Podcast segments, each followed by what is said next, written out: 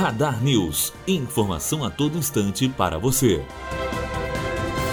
Ministério da Educação quer adiar o horário de verão. O motivo é que o início do horário de verão, 4 de novembro, coincide com a data do primeiro dia do Enem, o que pode prejudicar os candidatos. O esforço do MEC é para não mudar a data da prova. Matheus Azevedo, aluno do primeiro ano de jornalismo direto para a rádio Unifoa, formando para a vida. Radar News. Informação a todo instante para você.